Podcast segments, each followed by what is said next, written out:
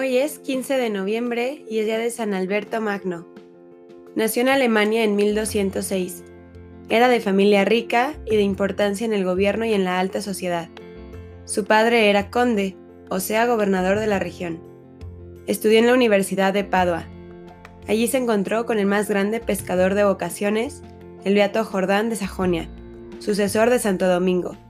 Y aunque el papá de Alberto se oponía a que su hijo se hiciera religioso, la personalidad del Beato Jordán fue tan impresionante para él que dejó todo su futuro de hacendado, político y hombre de mundo y entró de religioso con los padres dominicos.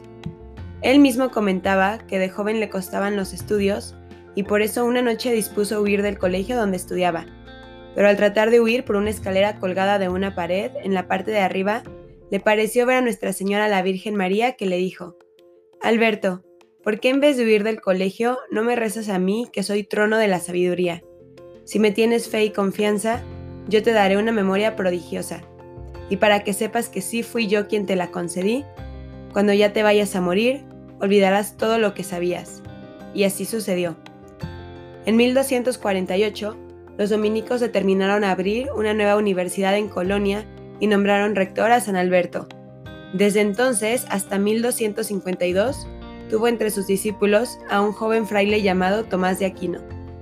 En aquella época, la filosofía comprendía las principales ramas del saber humano accesibles a la razón natural, la lógica, la metafísica, las matemáticas, la ética y las ciencias naturales.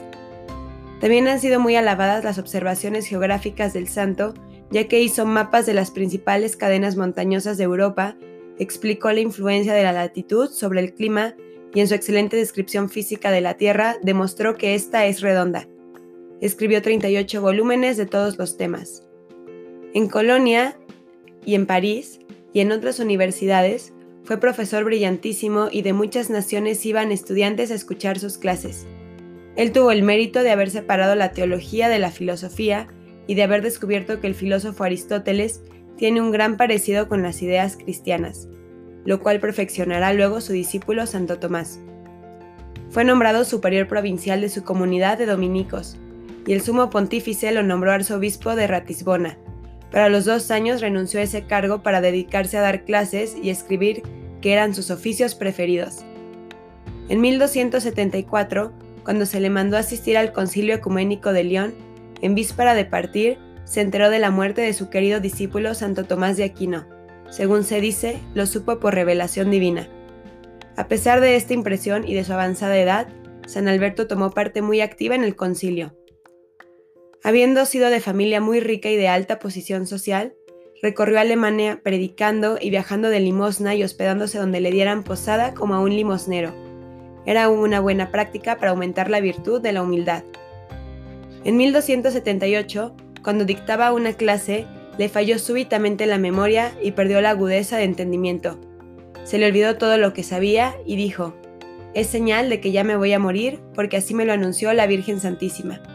Y se retiró de sus labores y se dedicó a orar y a prepararse para morir y a los pocos meses murió. El 15 de noviembre de 1280, mientras charlaba tranquilamente con unos religiosos de su comunidad, quedó muerto plácidamente. Tenía 74 años. Dejaba fama de haber sido más sabio que todos los sabios de su tiempo. Todas las enseñanzas tenían por fin llevar el alma hacia Dios, que es amor, y así con el alma de cada uno de nosotros.